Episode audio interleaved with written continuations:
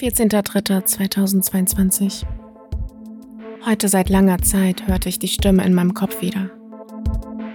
Es waren keine echten Stimmen. Es war meine eigene, die mich immer wieder anschrie.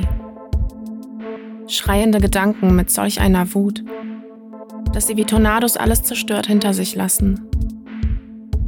Und für einen kurzen Augenblick wünschte ich mir meinen eigenen Tod herbei. Und es fühlte sich befreiend an.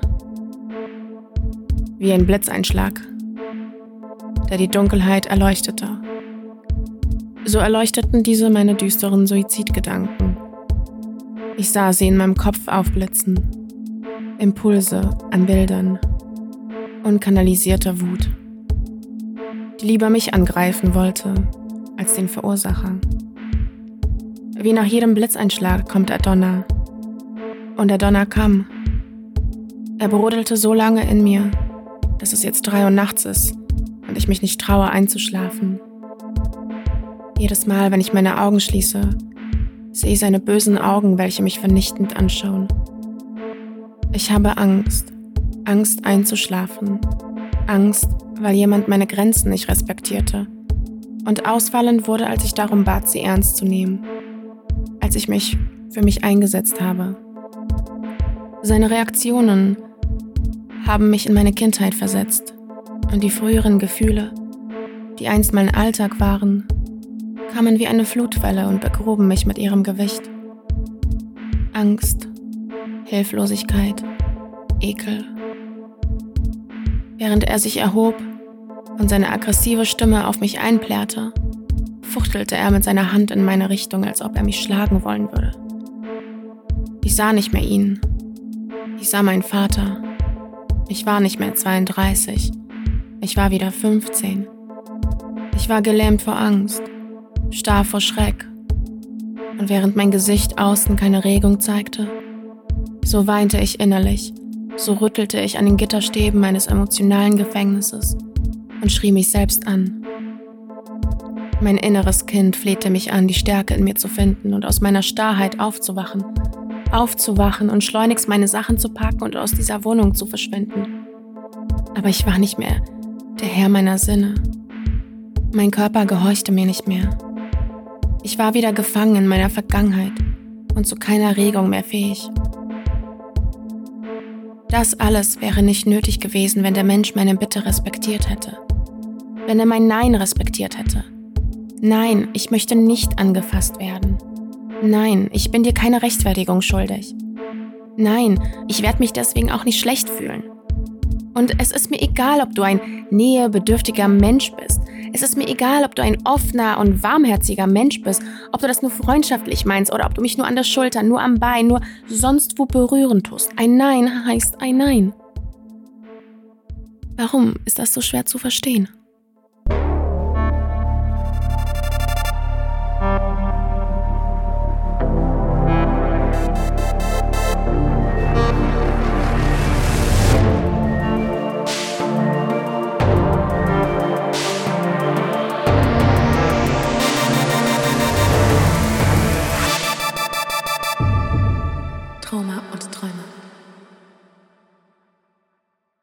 Und herzlich willkommen zu einer weiteren Podcast-Folge.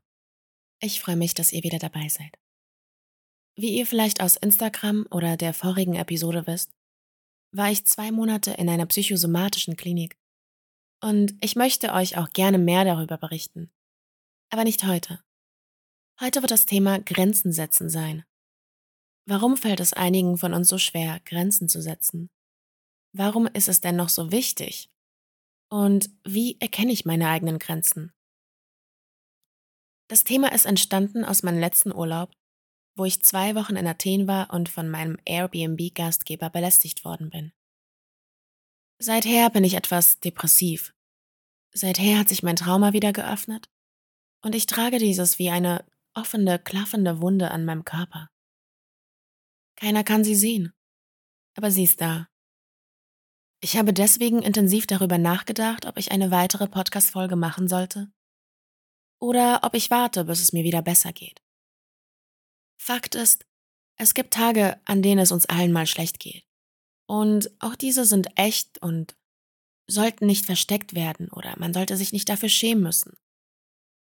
Zwar lernt uns diese Gesellschaft, dass wir immer funktionieren müssen, und der Druck ist wirklich hoch, um perfekt zu sein oder um mithalten zu müssen. Gleichzeitig sollte es nie etwas Schlimmes sein, wenn man sich mal nicht gut fühlt. Das gehört nun mal zum Leben dazu. Und deswegen habe ich mich entschlossen, trotz meiner Depression, die meinen Alltag gerade sehr beeinträchtigt, diese Folge für euch aufzunehmen. Meiner Depression die Stirn zu bieten, beziehungsweise sie an die Hand zu nehmen und ihr zu zeigen, hey, ich kann auch mit dir etwas schaffen. Ich muss natürlich zugeben, dass die letzten Tage deutlich schlimmer waren als der heutige Tag. Das erkennt man auch in meiner Stimme. Du hast jetzt zwar keinen Vergleich dazu, aber ich habe zuvor eine Folge aufgenommen und da war meine Stimme so von Tränen erstickt, dass es auch vollkommen in Ordnung war, ein paar Tage abzuwarten. Ich möchte ja, dass du dich danach gut fühlst und nicht noch schlechter. Bevor ich aber anfange, möchte ich noch einmal eine Triggerwarnung setzen. In der heutigen Episode werden Themen wie Vergewaltigung, Kindesmissbrauch und emotionale sowie körperliche Gewalt angesprochen. So. Warum fällt es mir schwer, Grenzen zu setzen bzw. diese zu erkennen? Um diese Frage beantworten zu können, müssen wir in die Vergangenheit reisen. Um genau zu sein, einmal in meine Kindheit. Denn genau da fängt das Unheil an. Das Gift, das sich durch mein Leben ziehen soll. In meiner Kindheit gab es nicht viel Platz für meine eigenen Gefühle. Ich habe hierzu ein Zitat von Hermann Hesse, mit welchem ich mich stark identifiziere und welches ich dir jetzt vorlesen werde. Wenn ich alle Gefühle und ihren qualvollen Widerstreit auf ein Grundgefühl zurückführen und mit einem einzigen Namen bezeichnen sollte, so wüsste ich kein anderes Wort als Angst. Angst war es, Angst und Unsicherheit, was ich in all jenen Stunden des gestörten Kinderglücks empfand. Angst vor Strafe, Angst vor dem eigenen Gewissen, Angst vor Regung meiner Seele, die ich als verboten und verbrecherisch empfand. Ich empfand meine Kindheit als ein Versteckspiel. Ein Versteckspiel meiner Persönlichkeit, meiner Gefühle, meines ganzen Daseins. Je weniger ich zu Hause aufgefallen bin, desto glücklicher waren die anderen um mich herum.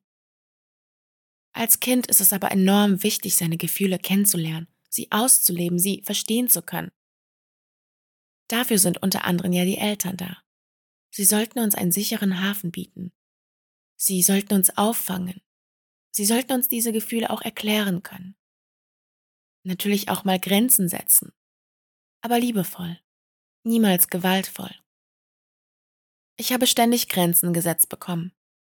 Und dabei war ich kein schwieriges Kind.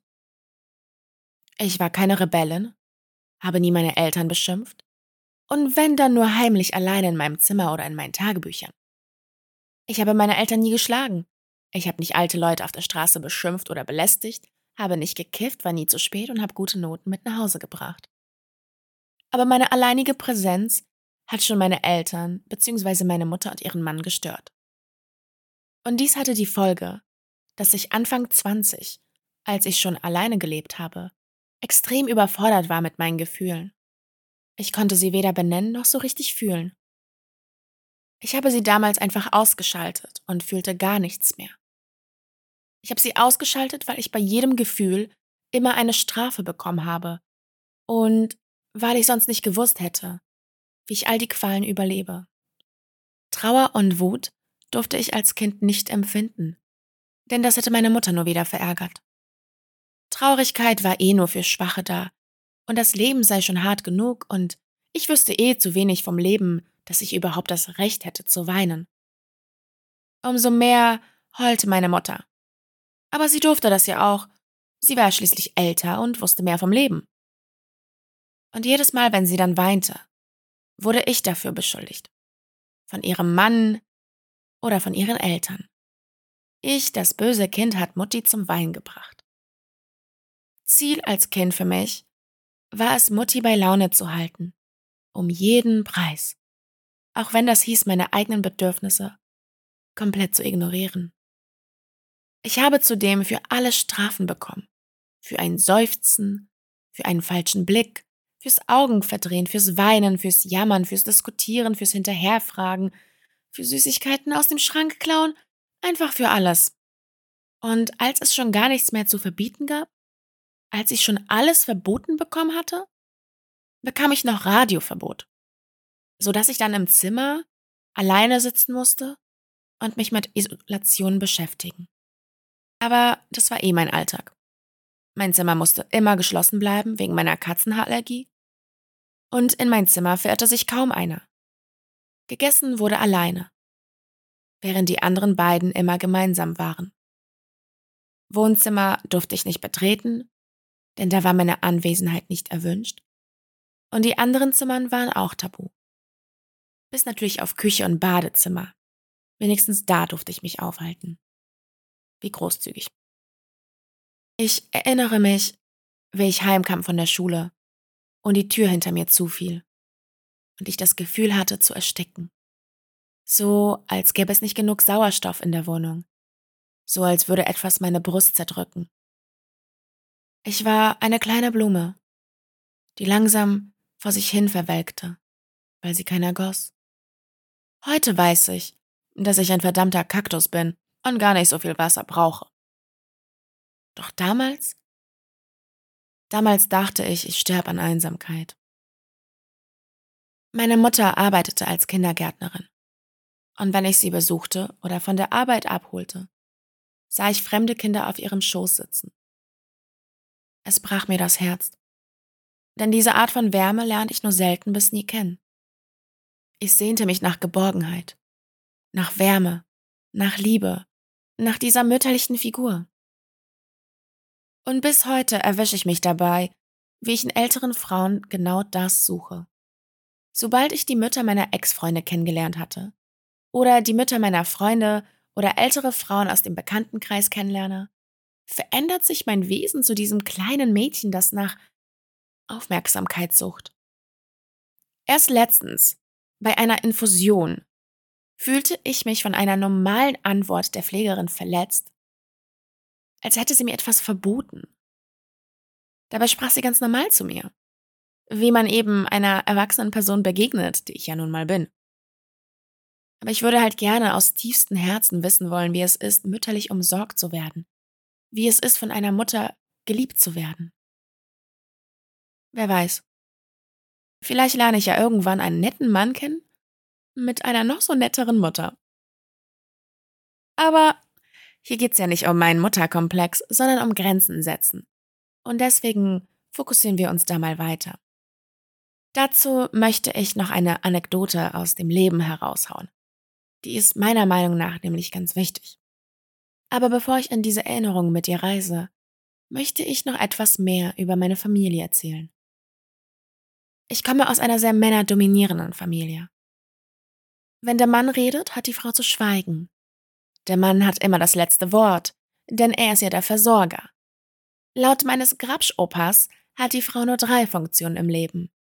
Kochen, putzen, Arsch hinhalten.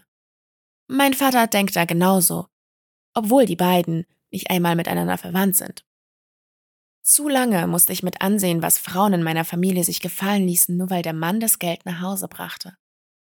Und obwohl ich mit diesem Bild aufwuchs, so verabscheue ich es regelrecht. Was aber nicht bedeutet, dass mich dieses Verhalten nicht unterbewusst mit beeinflusst hat. Kommen wir nun also zu dem Ereignis aus meiner Kindheit und den wunderbaren Spruch meines Vaters, die Lösung auf alle Probleme und den Beginn meines kaputten Weltbilds. Im Alter von 13 Jahren schickte meine Mutter mich ins Zeltlager. Vielleicht hoffte sie, ich könnte Freundschaften schließen. Oder sie wollte einfach sechs Wochen Ruhe von mir haben. Ganz gleich. Ich hatte große Schwierigkeiten, Freundschaften zu schließen. Auch da war es eine einsame Zeit, obwohl ich von so vielen Menschen umgeben war. Meine Mutter legte viel Wert darauf, was andere dachten. Ich musste also funktionieren. ich musste so sein, wie mich andere haben wollen? Und gleichzeitig war ich 13, mitten in der Pubertät, mitten in einem Gefühlschaos, welches ich weder verstand noch verarbeitet hatte. Ich frage mich bis heute, was mit mir falsch war, dass ich immer das Mobbing-Opfer wurde. Lag es an meinem Aussehen? An meiner Persönlichkeit? Ich habe absolut keine Ahnung. Ich teilte mein Zimmer mit ein paar älteren Mädchen und sie hatten die Idee, unsere Schlafsäcke ans Lagerfeuer zu legen, um wirklich unter dem Sternenhimmel zu übernachten.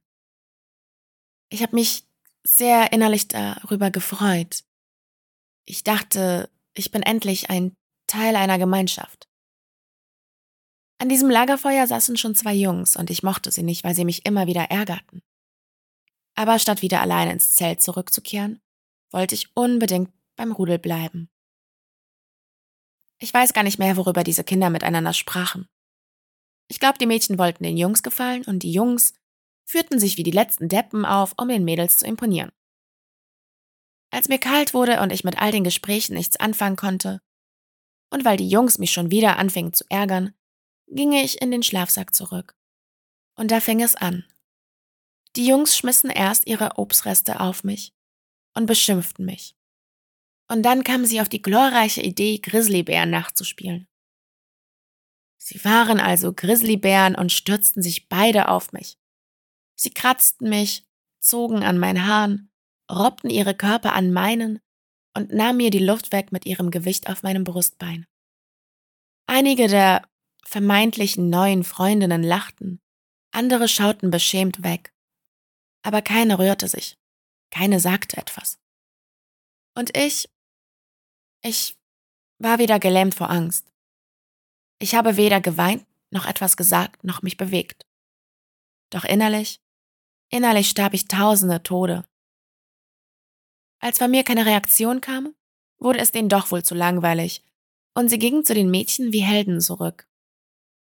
Ich kann mich an die Gesichter der Jungs bis heute erinnern und auch an ihre Namen. Einen davon fand ich sogar bei Facebook. Der ist jetzt mittlerweile Familienvater. Manchmal würde ich dem gerne schreiben und fragen, warum er so grausam zu mir war. Aber ich weiß, dass er sich nicht an mich erinnern wird. Ich war nur eines der vielen Opfer auf seinem Wege des Heranwachsens. Als ich dann also mit Kratzern und Blutergüssen aus dem Zeltlager zurückkehrte, wartete mein Vater in Deutschland auf mich. Er kam aus Polen als Überraschungsgast an. Ich erzählte ihm, von all den Grausamkeiten, die mir im Zeltlager zugefügt worden sind, und hoffte auf seine Unterstützung. Und seine Antwort darauf lautete Hab dich nicht so. Das ist ein Zeichen, dass sie dich mögen. Wenn Jungs sich so benehmen, dann nur aus Zuneigung und weil sie nicht wissen, wie sie diese sonst zeigen können. Können wir einen Moment diesen Satz bitte sacken lassen? Wenn man also von einem Mann verprügelt und missbraucht wird, dann ist das nur aus reiner Liebe? Hm. Okay. Damit war mein Schicksal besiegelt.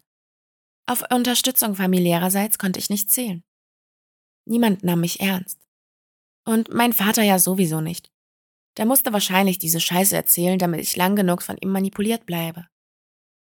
Immerhin habe ich erst mit Mitte 20 den sexuellen Missbrauch benennen und diesen als solchen erkennen können Zuvor habe ich das als entweder bösen Traum bezeichnet oder ein Missverständnis meinerseits.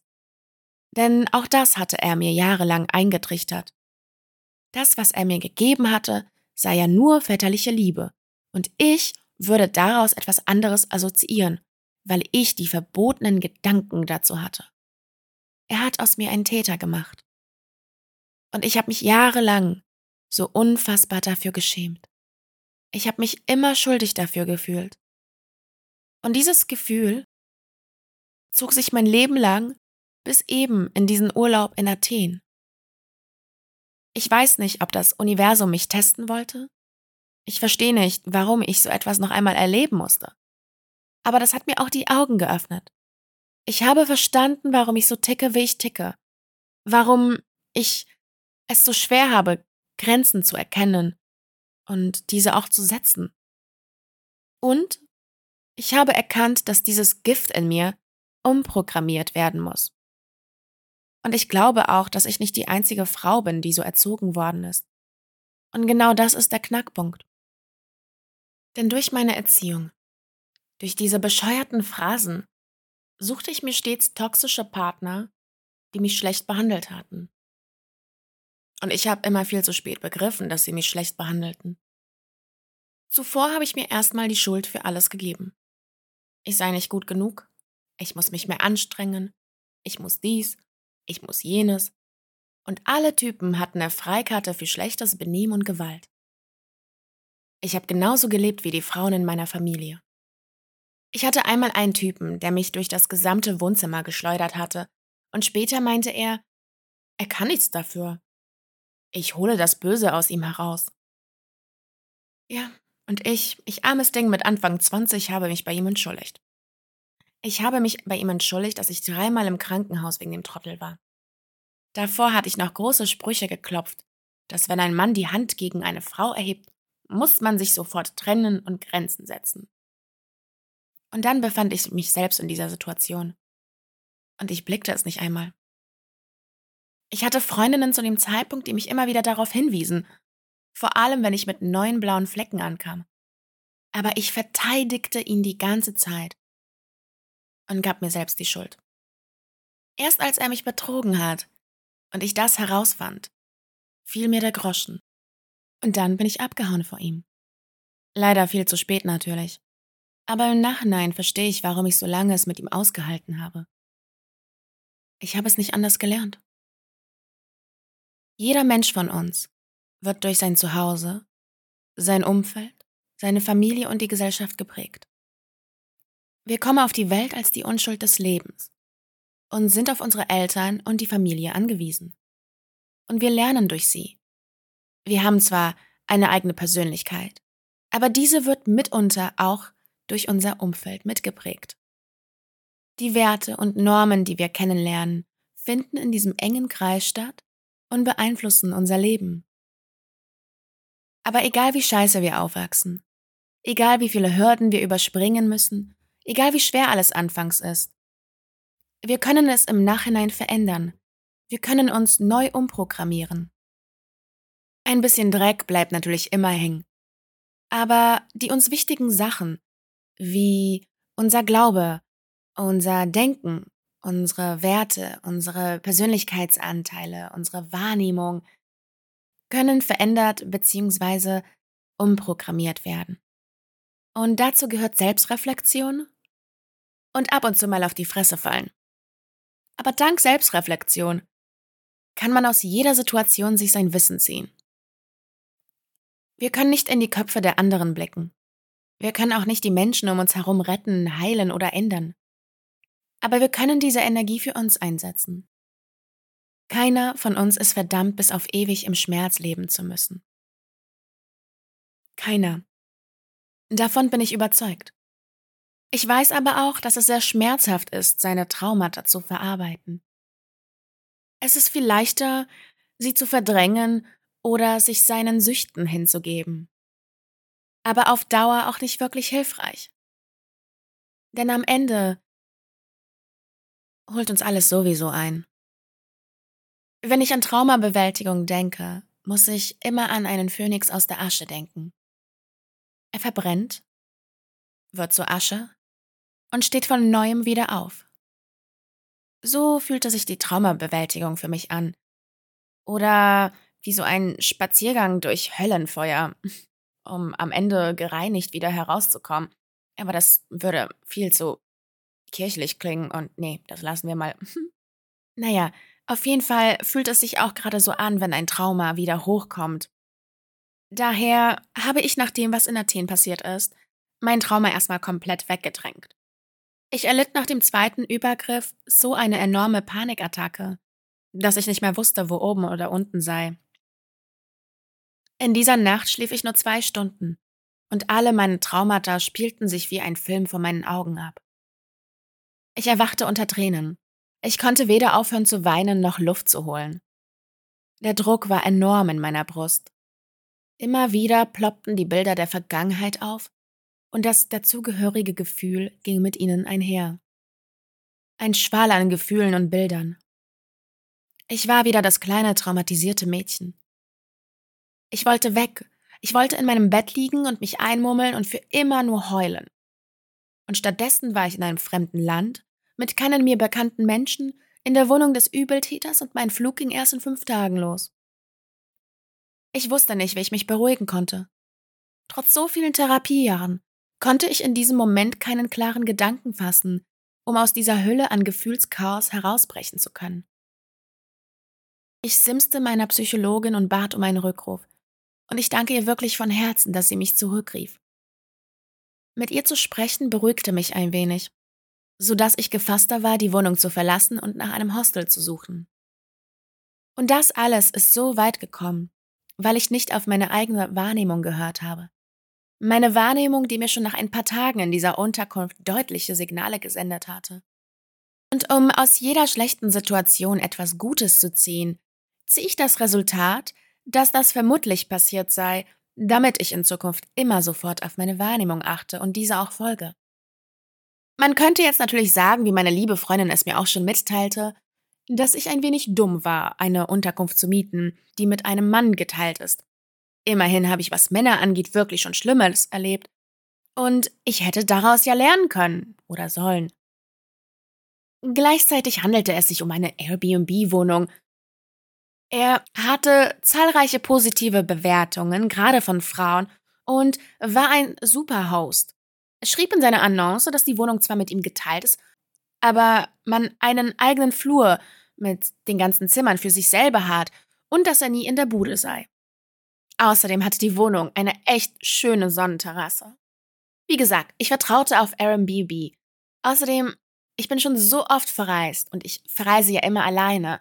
Und es ist nie etwas passiert. Und nur weil mir gewisse Sachen passiert sind, möchte ich mich auch nicht immer einschränken müssen. Wie soll man denn sonst leben, wenn man ständig unter Angst leidet? Und glaubt mir, ich habe schon genug Ängste in meinem Leben. So, die ersten Tage waren auch ganz in Ordnung. Naja, wobei der Gute hatte ein leichtes Drogen- und Alkoholproblem und war auch ständig in der Wohnung. Und er suchte auch ständig meine Gesellschaft.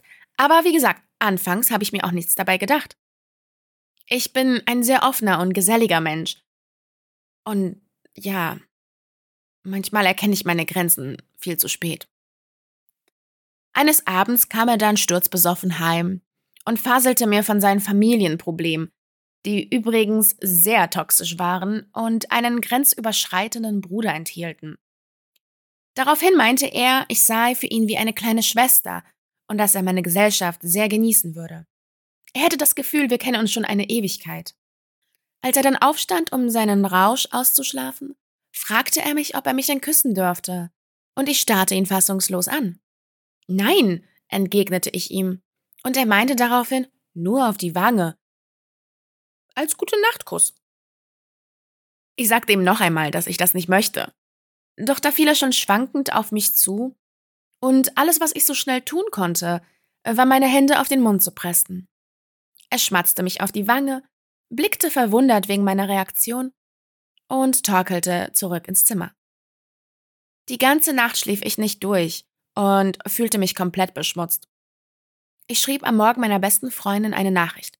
Ich schrieb ihr, dass ich Angst habe und ein ganz schlechtes Gefühl, dass der Mensch meine gesellige Persönlichkeit vielleicht missverstanden hätte und dass ich nach einer neuen Unterkunft suchen möchte. Ich fragte sie, was sie darüber denkt. Und dann kam ihre Nachricht. Und ich möchte sie hier nicht schlecht machen oder sie böse darstellen. Ich habe wirklich großes Mitgefühl, dass sie anscheinend so eine veralterte Denkweise hat. Sie sagte mir, ich soll mir nicht ins Hemd machen. Er sei halt ein Mann und ich sei eine wunderschöne Frau. Ich soll nicht alles immer so sexuell sehen. Er hat es sicherlich freundschaftlich gemeint. Kennen tut sie ihn zwar nicht, aber es wird nicht so schlimm gewesen sein. Es war ja schließlich auch nur ein Wangenkuss und ein Kuss auf den Mund wäre viel schlimmer gewesen. Außerdem, mein Gott, er war halt besoffen. Und wäre ich mit besoffen gewesen, hätte ich ihm sicherlich einen Kuss zurückgegeben. Also alles ganz entspannt. Ich sehe es mal wieder zu radikal. Wie gesagt, anfangs sah ich nicht ihre veraltete Denkweise. Was ich sah, war, dass ich meine Wahrnehmung ablehnte und stattdessen ihre annahm. Ich bekam die mir bekannten Schuldgefühle und fühlte mich schlecht, dass ich so war, wie ich bin, dass ich mich nicht anfassen lassen wollte und dass ich mir auch keinen Kuss auf die Wange drücken lassen wollte, dass ich wahrscheinlich mal wieder alles missverstanden habe, er alles nur nett meinte und ich daraus so ein ganzes Drama entwickelt habe. Und dass meine beste Freundin eine andere Wahrnehmung als ich hat, ist auch ganz klar. Sie hatte nicht mein Leben. Sie sammelte nicht meine Erfahrungen. Sie kennt meine Signale nicht. Sie ist gutmütig und sieht in allem und jedem das Gute. Wobei ich mich inständig frage, wie man so eine Aussage tätigen kann. Auch wenn man in jedem das Gute sieht, wie kann man sagen, er ist halt ein Mann? Ist das eine Rechtfertigung, um Grenzen zu überschreiten? Oder ist mein hübsches Aussehen etwa eine Einladung für jedermann? Es war doch nur ein Wangenkuss. Ja, und ob es mein großer C oder mein Haaransatz gewesen wäre, ein Nein heißt ein Nein. Ein sexueller Missbrauch fängt ja auch nicht erst beim Geschlechtsverkehr an, sondern wenn es nicht einvernehmlich passiert. Genauso wie alle anderen Formen von Missbrauch, sei es emotional, psychisch oder physisch. Da gibt es nichts klein oder schön zu reden. Und dass er besoffen war, ist schon mal gar keine Entschuldigung für sein Sauverhalten. Ich sprach ihn am nächsten Tag daraufhin an, und statt dass er sich entschuldigt, machte er die Situation viel unangenehmer, als es hätte sein müssen. Er fing dann aus Spaß immer wieder mich zu bedrängen, indem er schnelle und abrupte Bewegungen in meine Richtung machte, um den Kuss nochmal nachzustellen. Und währenddessen rief er Achtung, ich küsse dich gleich wieder, wie du immer zurückschreckst. What the fuck? Der Typ war 42. Und ich musste ihm erklären, dass so etwas nicht witzig sei und dass er das doch unterlassen soll. Aber mal ehrlich, ich hätte da schon meine Tasche packen sollen und verschwinden. Aber ich konnte nicht, weil ich mir und meinem Verhalten wieder die Schuld dafür gab. Und dass ich es wahrscheinlich wieder falsch sehen würde, wie meine Freundin es ja selber sagte. Soll mir mal nicht so ins Hemd machen, hm? Es musste erst einmal so richtig knallen, damit ich aufwache. Und es knallte.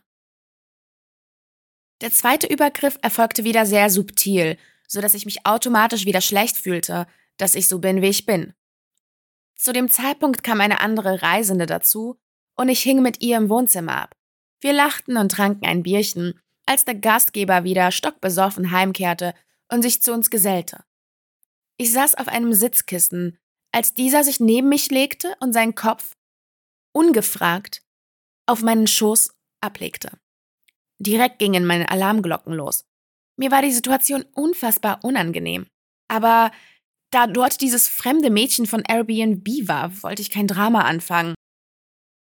Ich versuchte ihn unsanft von meinem Schoß herunterzuschubsen. Aber er machte sich absichtlich schwer und nuschelte irgendwas von wegen, es sei eine Katze, ich solle ihn streicheln.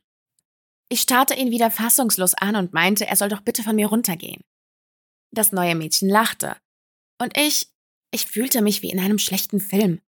Er achtete gar nicht auf meine Bitten, und ich bereue es so sehr, dass ich ihm keine runtergehauen habe. Aber ich bin einfach nicht so. In der Theorie bin ich alles, aber in der Praxis? Ach, in der Praxis erstarre ich und ja, bin zu gar nichts fähig. Er brabbelte dann irgendwas von wegen, er sei ja so nähebedürftig, er kann ja nichts dafür. Ey, wenn du nähebedürftig bist und gestreichelt werden möchtest oder jemand anderen streicheln, dann hol dir verdammt nochmal ein Haustier, aber fass mich nicht an. Später am Abend kam noch seine Nachbarin hinzu und wir waren eigentlich drei Frauen. Und ich hatte irgendwie gehofft, jemand würde mit bemerken, dass ich mich unwohl fühle, weil er immer wieder versucht hatte, mich zu berühren.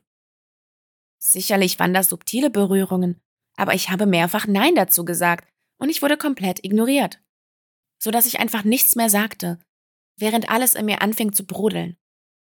Ich wollte weg, aber ich war nicht imstande, mich vom Fleck zu rühren. Und das hat mich mitunter mit traumatisiert.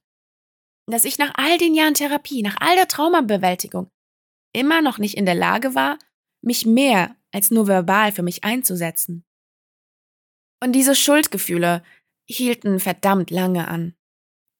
Und deswegen kann ich nur eines sagen, bevor dir so etwas passiert.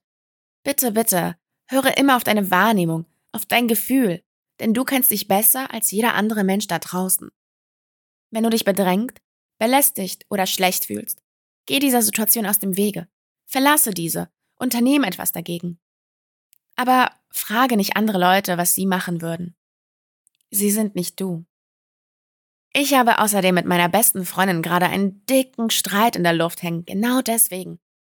Ich habe ihr nicht die Schuld gegeben für die Ereignisse. Ich wollte einfach nur verstehen, warum sie so eine Aussage getätigt hat.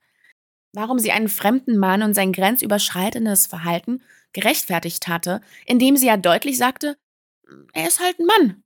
Was heißt das? Er ist halt ein Mann. Er ist halt ein Mann, er kann nicht für sich selbst denken. Upsi? Ich möchte hier nicht alle Männer in den Topf schmeißen. Es gibt auch Frauen, die grenzüberschreitendes Verhalten aufzeigen. Aber da es in meinem Falle um einen Mann geht, beziehe ich mich deswegen hier gerade auf Männer. Und in meinen Augen ist dies eine sehr veraltete Denkweise. Genau solch eine, die ich durch meine Familie kennengelernt habe. Und ich kann mir vorstellen, dass noch weitere Frauen so denken, denn die trifft man ja hin und wieder, mal im Internet, vor allem in Kommentarspalten, wenn es um Vergewaltigungsvorwürfe geht. Es gibt wirklich Frauen, die dann sowas schreiben wie, tja, hättest du dich mal nicht so angezogen. Oder du lachst auf deinen Bildern, so sehen Vergewaltigungsopfer aber nicht aus. Oder vielleicht hast du ihm falsche Signale gesendet und er hat es missverstanden. Ey, Entschuldige, aber was gibt es bei einem Nein zu missverstehen? Wobei, gut, es gibt immer noch paar Dummköpfe da draußen, die glauben, ein Nein heißt vielleicht und die Frau will doch nur erobert werden. Warum werden die Männer immer noch verteidigt?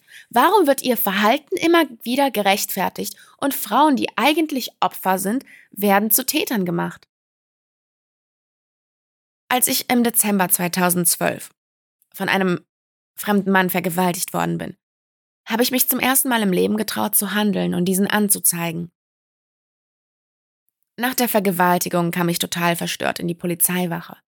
Ich habe auch da meine Gefühle ausgeschaltet, um diesen Schmerz nicht ertragen zu müssen. Ich hatte Angst. Ich wusste nicht, was mich erwarten wird. Und mich erwartete eine echt harte Polizisten, die immer wieder meine Glaubwürdigkeit in Frage stellte. Nicht nur, dass ich komplett alles erzählen musste, ich musste auch noch gegen sie ankämpfen. Weil sie immer wieder mich fragte, warum ich mich denn nicht gewehrt hätte. Ich konnte nicht weinen, obwohl ich innerlich am Heulen und am Zittern war. Vielleicht hätte sie mehr Mitgefühl mit mir gehabt, hätte ich doch nur meine Gefühle zugelassen. Aber dann wäre ich an diesen zerbrochen. Und das konnte ich nicht zulassen. Nach dem Verhör musste ich ins Krankenhaus in die Gynäkologie für die Pille danach. Und man hat seine restlichen Spuren eingesammelt. Ich sag es mal so. Beweise gab es genug aber nicht genug für die Polizei. Das Ende vom Lied war, dass ich einen Staatsanwaltschaftsbrief erhielt, in dem stand, dass meine Anklage fallen gelassen wird. Und der Grund hierfür war, dass ich mich nicht körperlich gewehrt hätte. Und deswegen gehen sie davon aus, dass es einvernehmlich passiert sei. Und somit war der Fall abgeschlossen. Für alle anderen. Nur für mich nicht. Ich habe erst einmal acht Monate lang meine Wohnung nicht verlassen und ich habe mir unfassbar viele Schuldgefühle gedrückt. Weil ich einfach nicht imstande war, mich zu wehren. Zumindest nicht so, wie man es von mir erwartet hatte. Damals drückte meine Mutter mir noch einen ihrer Lieblingssprüche rein.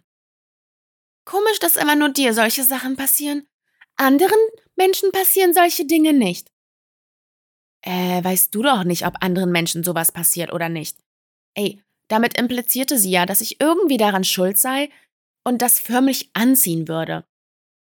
Ich hatte zu dem Zeitpunkt noch eine Freundin gehabt, die ich anrief und bei der ich Unterstützung suchte und die dann komplett ausgerastet ist, weil sie meinte, ich hätte mit dieser Aktion ihren Geburtstag ruiniert.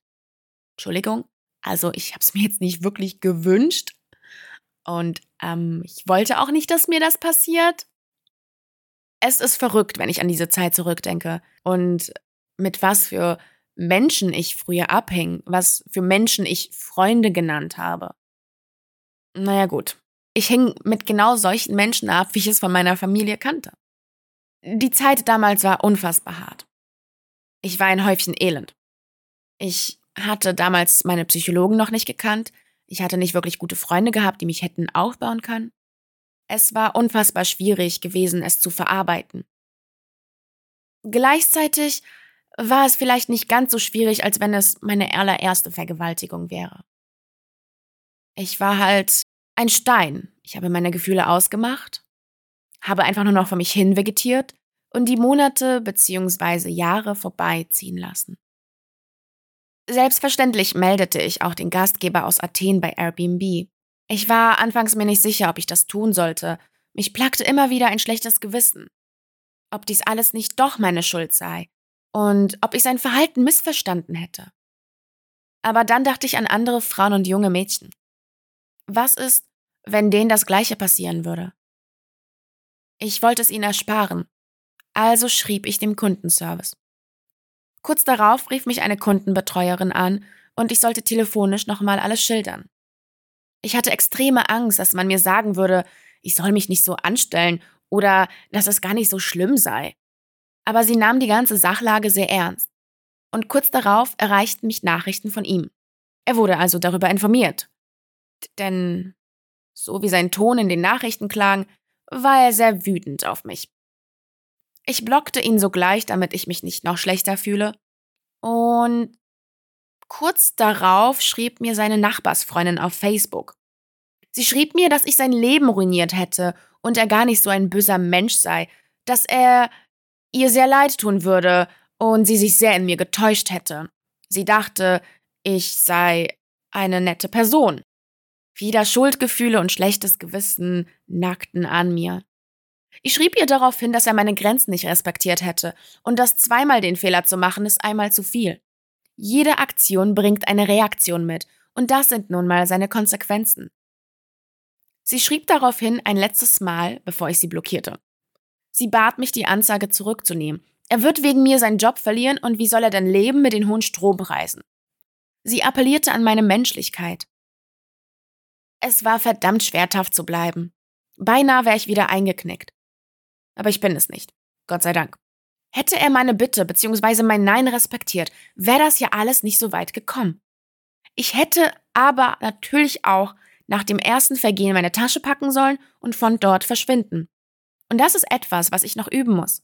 Gefahrensituationen viel schneller erkennen und dann eben meine Grenzen auch deutlich zu markieren. Und das nicht nur verbal, sondern vielleicht auch mal durch Aktionismus.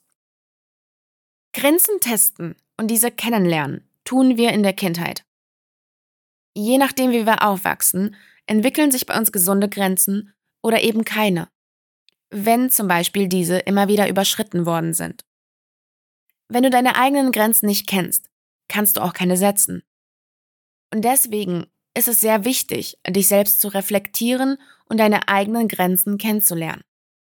Hierfür kannst du zum Beispiel in dich hineingehen und an Momente Erinnerung denken, in denen du dich unwohl gefühlt hast. Vielleicht schreibst du sie dir auch als Hilfe auf.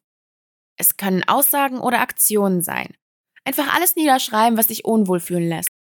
So siehst du dann ganz klar, was du nicht möchtest, wo deine Grenze beginnt. Meine Grenzen wurden zum Beispiel überschritten und durch meine labile Mutter, die wegen mir immer nur traurig war oder mir für alles die Schuld gab, nahm ich daraus folgendes Verhalten mit. Ich opferte mich nahezu über meine Grenzen hinaus, um andere Menschen glücklich zu machen. Ich ignorierte meine eigenen Bedürfnisse und lebte nur noch für die der anderer. Ich war ein People-Pleaser. Die Bedürfnisse anderer stellte ich über meinen eigenen. Zudem wurde ich mein Leben lang manipuliert, so dass es mir sehr schwer fiel, beziehungsweise immer noch fällt, auf mein Gefühl zu vertrauen. Es braucht Zeit, Selbstreflexion und mitunter vielleicht auch Therapie, um all das verstehen zu können und zu ändern. Ich kann jetzt mit 32 besser meine Grenzen erkennen als noch vor zehn Jahren. Und ich lerne mit kleinen Schritten diese zu setzen. Sicherlich gibt es hin und wieder mal ein Fauxpas, wie zum Beispiel jetzt in Athen. Aber auch daraus kann ich etwas Wertvolles für mich mitnehmen. Ich kann daraus lernen, erkennen, wo meine Schwächen noch liegen und besser daran arbeiten mir dessen bewusst werden. Jeder von uns hat sein eigenes Timing, all das sich anzueignen. Wir müssen verstehen, dass die wichtigste Person in unserem Leben wir selber sind. Wir sollten immer an erster Linie stehen. Natürlich aber im gesunden Rahmen. Also so, dass wir anderen Menschen keinen Schaden in Form von emotionalen Missbrauch oder Gewalt zufügen. Wie zum Beispiel mit diesem folgenden Beispiel. Du bist mit einer Freundin oder einem Freund verabredet und diese Person freut sich schon unheimlich auf das Treffen. An dem Tag geht es dir aber nicht so gut und eigentlich würdest du viel lieber daheim bleiben wollen. Dich plagt nun aber schlechtes Gewissen. Du willst eine Freundin oder deinen Freund nicht traurig machen. Mit der richtigen Kommunikation, also indem du den anderen mitteilst, was Sache ist, sollte es für euch beide in Ordnung sein. Und wenn dann doch der andere dir ein schlechtes Gewissen einredet, dann ist das sein Problem, das hat nichts mit dir zu tun. Dir geht's nicht gut. Und ein wenig Empathie oder Verständnis wäre ja auch mal angebracht. Ich hatte zum Beispiel meine Verabredung und an dem Tag ging es meinem Magen fürchterlich. Ich hatte aber so schlechtes Gewissen abzusagen, dass ich mich trotz Schmerzen und Krämpfen hinzwingen wollte. Am Ende habe ich es dann aber abgesagt. Hauptsächlich haben mir dort meine Freunde geholfen, die mir erklärt haben, dass ich niemandem was schuldig sei und dass es auch vollkommen in Ordnung ist, eine Verabredung abzusagen, wenn es einem nicht gut geht. Man kann ja schließlich nicht im Voraus planen, dass es einem schlecht gehen wird. Also sagte ich ab. Meine Verabredung hat mich daraufhin beschimpft und mich fertig gemacht. Ich sei total unzuverlässig, sagte sie, und dass ich ihr total den Tag ruiniert hätte. Und es erfolgten eigentlich noch viel mehr Nachrichten. Mein inneres Kind fühlte sich dadurch sehr verletzt und ich wäre beinahe eingeknickt. Ich habe aber meine Bedürfnisse beachtet und diese nicht untergraben, um andere Menschen glücklich zu machen. Denn jeder ist für sein eigenes Glück bzw. Glücklichsein verantwortlich. Wenn wir uns für andere aufopfern oder deren Bedürfnisse über unsere eigenen stellen, werden wir mit der Zeit dadurch sehr unglücklich. Und das ist nicht unser Ziel. Stimmt's? Ich habe zu diesem Thema ein paar Menschen befragt und hier sind ihre Antworten. Die Fragen, die ich stellte, lauteten, warum ist es wichtig, Grenzen zu setzen? Wie erkenne ich meine eigenen Grenzen? Und wo tue ich mir noch schwer, diese zu ziehen? Denn seien wir mal ehrlich, auch wenn viele Menschen ihre Grenzen kennen, so hat jeder von uns seine Schwachpunkte. Wir alle sind noch im Lernprozess. Und auch das ist vollkommen in Ordnung, solange wir bereit sind zu lernen. Detlef 60. Jeder Mensch ist ein Individuum, geprägt durch Erziehung, soziales Verhalten, Regeln, Erlernen von Normen und vieles mehr. Um sich entwickeln zu können, seinen persönlichen Freiraum zu bewahren oder dass Abneigungen nicht erfolgen, muss man gewisse Grenzen setzen und Stoppsignale senden für Themen, die einem körperlich, emotional wehtun oder weil man von der Ethik her nicht dahinter steht. Es gibt Bereiche, in denen man sehr schnell seine Grenzen entdeckt, je nach Erziehung oder wie man sozialisiert ist. Es gibt Dinge, die man selbst niemals tun würde, die einem persönlich eine Grenze zeigen. Wie zum Beispiel würde ich niemals kriminell werden, niemals gewalttätig, ich würde niemanden berauben und schummel auch nicht bei der Steuererklärung. Die Schwierigkeit bei Grenzen erfolgt bei mir eher im persönlichen Bereich. Je näher mir ein Mensch steht und der dann vielleicht auch noch kränklich ist, alt oder sensibel, dort fällt es mir sehr schwer, meine Grenzen zu setzen. Ich kann zum Beispiel meiner kranken alten Mutter keinen Wunsch abschlagen. Und selbst wenn ich müde bin oder es mir nicht gut geht, eile ich sofort zu ihr und erfülle ihr alle Wünsche. Und das würde ich in diesem Umfang nicht machen, bei einem Menschen, der mir weniger nahe steht. Jens 55 antwortet. Ab dem Moment, wo Selbstaufgabe und Verrat der eigenen Auffassung beginnt, sollte man den Grenzbereich spüren. Ein Stück weiter muss ein Nein und nichts anderes kommen. Nein ist ein undiskutierbarer, geschlossener und vollständiger Satz. Da ich 55 bin, kann ich sagen, Erfahrungen lehren dich und manche Fehler macht man so lange, bis man bei sich selbst angekommen ist und das innere Kind erkannt und gestillt hat. Katrin, 32. Ich erkenne bei mir die Grenzen, wenn ich erstmal vieles ausprobiere. Ich höre ja selten auf das, was mir andere sagen. Ich muss es erstmal selbst fühlen. Ich bin ein Empfindungsmensch. Mein Bauchgefühl zeigt mir deutlich, wenn ich mich an meiner Grenze befinde. Komischerweise habe ich das in den letzten Jahren sehr intensiviert.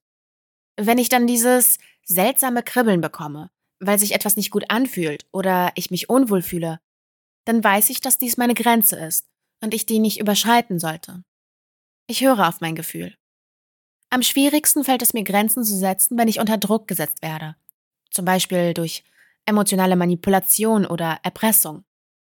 Und bei Sachen, die Suchtpotenziale haben, wie Fastfood oder Drogen, da habe ich auch Schwierigkeiten, meine Grenzen zu setzen. Wenn ich weiß, dass etwas unvernünftig ist, kann ich dem nur schwer widerstehen. Wolf 33. Ich erkenne meine eigenen Grenzen durch körperliche Faktoren, wie zum Beispiel mein Bauch fühlt sich ganz angespannt an und meine Gedanken machen komische Kreise. Wenn ich meine Grenzen nicht setze, dann fühle ich mich überfordert und bin gar nicht mehr ich selbst. Ich laufe dann in einem Notprogramm, was irgendwie versucht, mich zu schützen. Und wenn ich nichts verändere, damit meine Grenze nicht überschritten wird, ist es wie so eine Überlagerung an schlechten Emotionen. Dann baue ich Mauern auf und halte diese auch. Was einen enormen Druck in mir aufbaut, viel Energie kostet und einfach anstrengend ist. Grenzen zu setzen ist wichtig für die Selbstentwicklung und gesund, denn setze ich keine Grenzen, ändere ich meine Situation nicht und nehme mir die Weiterentwicklung weg. Durch Grenzen setzen erkennt man auch, wer man ist. Alex 29. Es ist eine Notwendigkeit, damit zum Beispiel eine zwischenmenschliche Beziehung, egal ob platonisch, romantisch, freundschaftlich etc. pp. funktioniert. Beide Parteien in einer Beziehung sollten auf Augenhöhe stehen und sich beide gesehen und gehört fühlen. Was mir zu der Frage, warum einige Menschen damit Schwierigkeiten haben, einfällt, ist, dass diese in der Situation nicht bei sich sind, sprich ihre eigenen Bedürfnisse nicht sehen, beziehungsweise die Bedürfnisse anderer höher stellen als ihre eigenen. Sie tun dann alles, um die andere Person zufriedenzustellen, sprich People-Pleasing. Das macht man zum Beispiel aus Angst vor Ablehnung, aus Angst vor nicht gut genug zu sein, aus Angst vor Fehlern zu machen. Sie untergraben dadurch ihren eigenen Selbstwert in solch einer Situation. Die eigenen Bedürfnisse haben nicht mehr denselben Wert, um auf einer gleichen Ebene zu stehen wie die des anderen. Es ist wichtig festzustellen, was will ich und was möchte der andere. Das sind zwei Key Facts. Und dann schaut man, ob das, was der andere will, mit dem, was ich möchte, in Resonanz oder Dissonanz geht. Und wenn das nicht im Einklang mit mir ist, ist das der Punkt, wo man eine Grenze setzt. Keine Grenzen zu setzen passiert mir meistens, wenn ich nicht in der Mitte bin, sprich wenn ich gerade emotional mit mir nicht im Einklang bin. Ich hoffe, ich konnte dir die eine oder andere Erleuchtung zum Thema Grenzen setzen geben. Eine optimale Lösung dafür habe ich nicht. Denn jeder von uns ist ein Individuum. Es gibt Menschen, die ihre Grenzen spüren und manche, die diese erst überschreiten müssen, um sie dann erkennen zu können. Es gibt hierbei kein richtig oder falsch.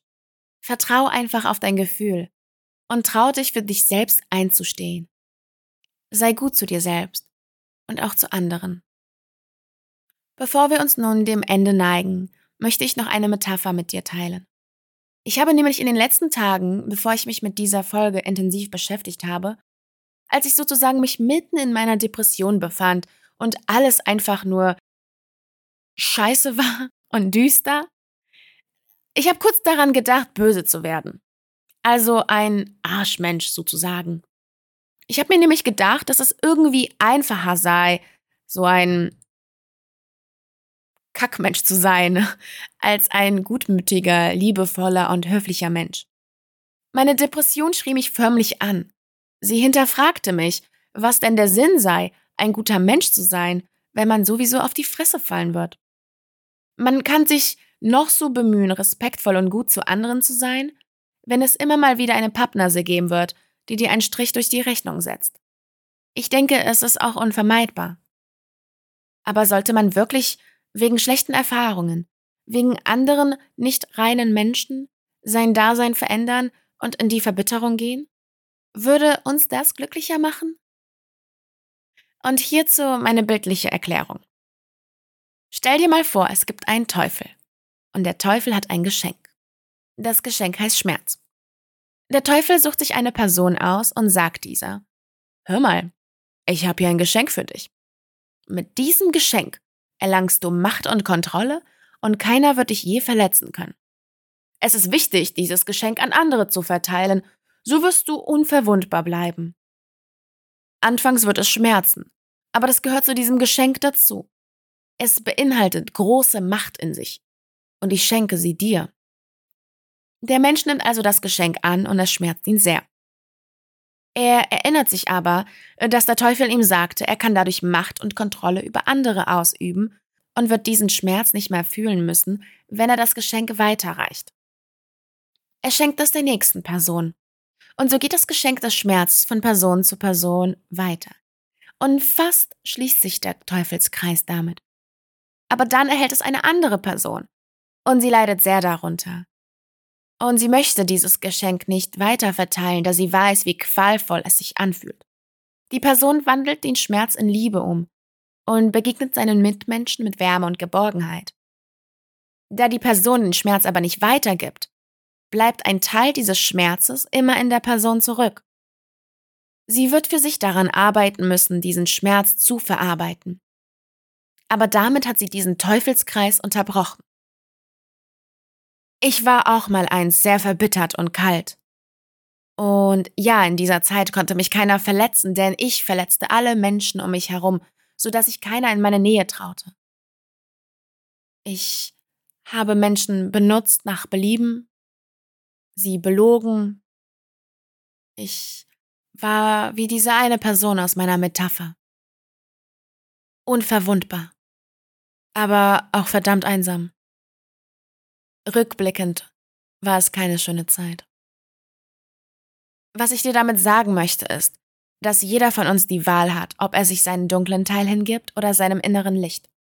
Wir können den Schmerz, der uns widerfahren ist, weitergeben und somit die Teufelsaufgabe in dieser Welt weiterführen? Oder wir entscheiden uns dagegen und begegnen neuen, fremden und uns bekannten Menschen mit Liebe, Freude und Respekt. Denn es gibt nichts Schöneres, zumindest meiner Meinung nach, als wenn dir jemand Fremdes ein Lächeln auf der Straße schenkt. Und wenn ich so auf meine Familie hinablicke, dann muss ich schon sagen, ich bin verdammt stolz, dass ich ganz anders bin, als sie es sind. Ich habe zwar keine Ahnung, wie ich diesen Wahnsinn überlebt habe, aber trotz all diesen Grausamkeiten und nicht nur den familiären, habe ich in all dieser Dunkelheit einen Funken Licht gefunden und ihn in mir behalten. Und diesen möchte ich gerne mit dir teilen. Dieses kleine Licht in mir hat mich gerettet vor der endgültigen Verbitterung. Ich weiß nicht, woher es kam. Vielleicht war es schon immer da und wartete auf den richtigen Zeitpunkt, um strahlen zu können. Aber ich bin froh, dass es da ist. Denn es gibt mir die Motivation, weiterzukämpfen. Und dieses Licht wünsche ich euch jeden, in euch selbst zu entdecken, kennenzulernen und es festzuhalten. Mit diesen Worten endet nun diese Folge und ich möchte mich bei euch bedanken. Denn ohne euch wäre ich nur halb oder gar nicht motiviert, meine Folgen aufzunehmen. Ich habe so einen Statistikprüfer, der mir anzeigt, wie viele Menschen sich mein kleines Herzprojekt anhören. Und es sind mehr, als ich es je zu träumen wagte. Ich habe die letzte Woche sehr intensiv an dieser Folge gearbeitet und es hat mir unfassbar viel Spaß gemacht. So viel, dass ich gar keine Zeit hatte, depressiv zu sein. Deswegen hoffe ich, die Folge gefällt dir genauso gut, wie sie mir gefällt. In der nächsten Episode werde ich dann über meinen Klinikaufenthalt berichten und sicherlich wieder etwas aus meiner Geschichtenbox herauskram. An Geschichten mangelt es nämlich wirklich nicht bei mir. Wenn dir der Podcast gefällt und du mich unterstützen möchtest, freue ich mich über jede noch so kleine Hilfe. Wie ihr vielleicht wisst, wird so ein Podcast aus eigener Tasche finanziert. Und um entspannter neue Folgen für euch aufnehmen zu können, habe ich jetzt einen Spendenknopf auf meiner Homepage eingerichtet. Meine Homepage findest du auf meiner offiziellen Instagram-Seite Trauma und Träume, Träume mit AEU. Oder Trauma und Träume.podbean.com. Checkt auf jeden Fall meine neue Homepage ab, die ist echt cool geworden. ich schenke der Welt eine Umarmung und verbleibe in Liebe.